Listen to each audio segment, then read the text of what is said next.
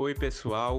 Eu me chamo Manuel e serei um dos integrantes que estará representando o nosso grupo por meio desse podcast, que é composto pela Alana Gabriele, o Alex Thierry, Euclésia Alves, Isabela Fernanda, Larissa Nunes, Luana Dias e eu, Manuel. Bom, através desse podcast e do nosso infográfico, nós iremos abordar algumas características e informações a respeito das vitaminas hidrossolúveis, como a vitamina C e algumas vitaminas do complexo B, como a B6, a B9 e a B12. E no decorrer da apresentação, nós iremos expor aspectos a respeito de suas funcionalidades, em quais alimentos elas estão presentes, seu consumo diário recomendado, entre outras características que mostram como elas são importantes para a saúde do nosso organismo. Então, bora lá conhecer um pouco mais sobre essas vitaminas.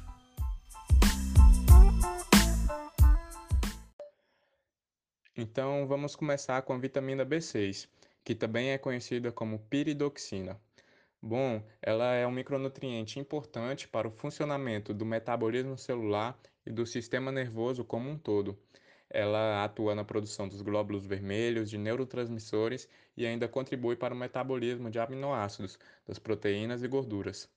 Ela está presente em uma série de alimentos, tanto de origem animal como vegetal, como fígado de boi, peixes e frutos do mar, e em vegetais, como oleaginosas, leguminosas e frutas. Então, alguns alimentos, como quiabo, tomate, melancia e a lentilha, são fontes fundamentais desse nutriente.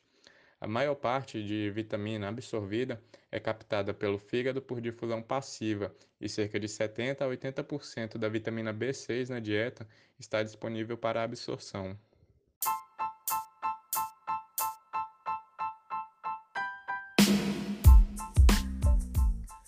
Cerca de 80% da vitamina B total do corpo consiste em fosfato de piridoxal nos músculos, associados principalmente à glicogênio fosforilase. A vitamina B6 só é liberada na circulação na forma de piridoxal em estado de inanição, quando as reservas de glicogênio são esgotadas e existe menos necessidade de atividade de fosforilase. Bom, a deficiência de vitamina B6 grave o suficiente para causar sinais clínicos, é extremamente rara, tendo sido relatada apenas uma vez em um surto durante a década de 1950. Já a deficiência moderada de vitamina B6 resulta em diversas anormalidades no metabolismo dos aminoácidos, especialmente do triptofano e da metionina. E por fim, vale lembrar que essa vitamina mantém a imunidade fortalecida e é uma aliada da saúde do coração. E para ter um estilo de vida saudável, o ideal é ingerir entre 1,3 e 1,5 miligramas de vitamina C por dia.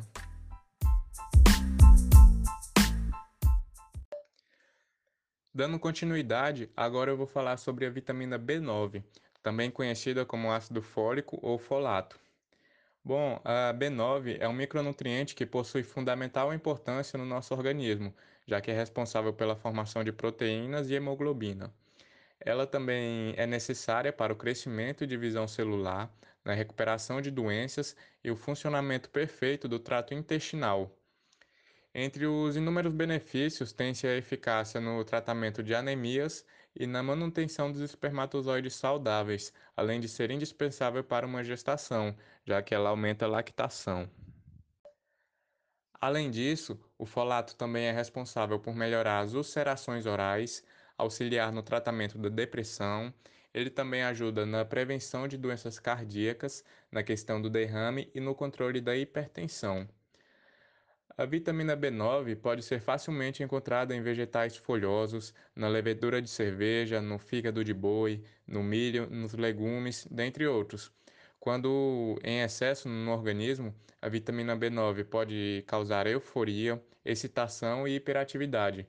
Já quando ela está em falta, ela pode causar no indivíduo insônia, anorexia, anemia megaloblástica, dificuldade de memorização, cefaleia, problemas de crescimento, entre outros. Além disso, a deficiência dessa vitamina pode causar anormalidades no desenvolvimento do bebê, ocasionando distúrbios como espinha bífida e anencefalia.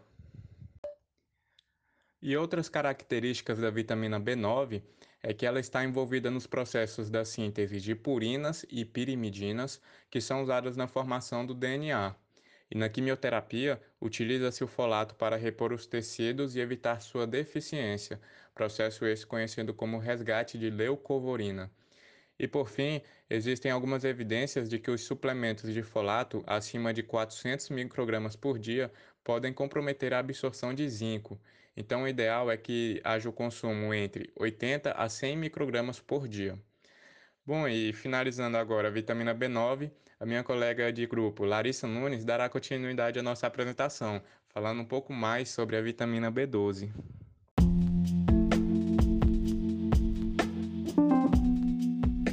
A vitamina B12 não é sintetizada pelo organismo humano. Ela está presente em alimentos de origem animal, suas principais fontes são carnes, leite, ovos e suplementos. Sua deficiência é muito frequente entre idosos, vegetarianos e indivíduos que adotam baixa dieta proteica ou apresentam problemas de absorção gastrointestinal. Ela é fundamental para o funcionamento de nosso organismo, já que desempenha um importante papel no sistema nervoso central mantendo a cognição e prevenindo a degeneração das células.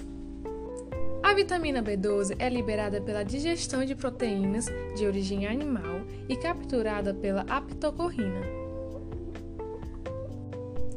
A vitamina B12 é necessária para a produção de novas células em nosso organismo, tais como as hemácias. Quando há deficiência, a produção de novas hemácias fica comprometida, reduzindo sua quantidade e levando a um quadro de anemia, passando a apresentar sintomas como cansaço, falta de ar, tonturas e palidez de pele e mucosas. Quando não tratada, a deficiência pode levar ao aparecimento de outros sintomas relacionados à movimentação e à sensibilidade do corpo. Uma das principais causas da deficiência é a anemia perniciosa, Certos medicamentos, como omeprazol, cimetidina, neomicina e metformina, também podem causar sua deficiência. O tratamento da deficiência de vitamina B12 é feito com a reposição dessa vitamina por meio de injeções pela veia, pela ingestão de comprimidos ou pela aplicação de sprays nasais. Contudo, a Organização Mundial da Saúde recomenda uma quantidade de consumo diário médio de 2,4 microgramas de vitamina B12 para adultos. E agora nossa colega Euclésia dará continuidade.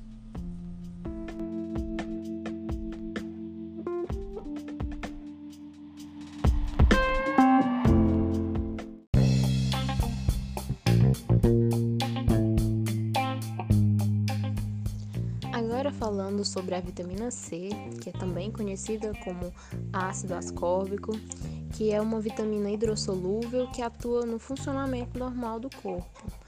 Ela é essencial para o organismo, pois, diferente da grande maioria dos mamíferos, os seres humanos não têm a habilidade de produzir sua própria vitamina C. Essa vitamina é encontrada em frutas, vegetais e legumes, como por exemplo a acerola, no caju, laranja, brócolis, couve-flor e entre diversos outros. Os produtos animais, eles contêm pouca vitamina C e os grãos não possuem. Essa vitamina é absorvida em sua quase totalidade no intestino delgado. A absorção é, ocorre por um mecanismo de transporte ativo, ou seja, em que há gasto de energia. Dentre as funcionalidades da vitamina, temos o auxílio na absorção de ferro dos alimentos, ela também atua na proteção dos danos causados pelos radicais livres, por ser um antioxidante. Atua também no funcionamento do sistema imune, na formação do colágeno, na regeneração da forma reduzida de vitamina E e no metabolismo energético, metabolismo de proteínas e gorduras. Além disso, a vitamina C pode regenerar ou poupar o tocoferol, que é a vitamina E. A mais grave manifestação de carência de vitamina C no organismo é o escorbuto, que pode causar a morte por doenças secundárias, Com base nos estudos, o ideal é que haja a ingestão de 100 a 120 mg de vitamina C por dia.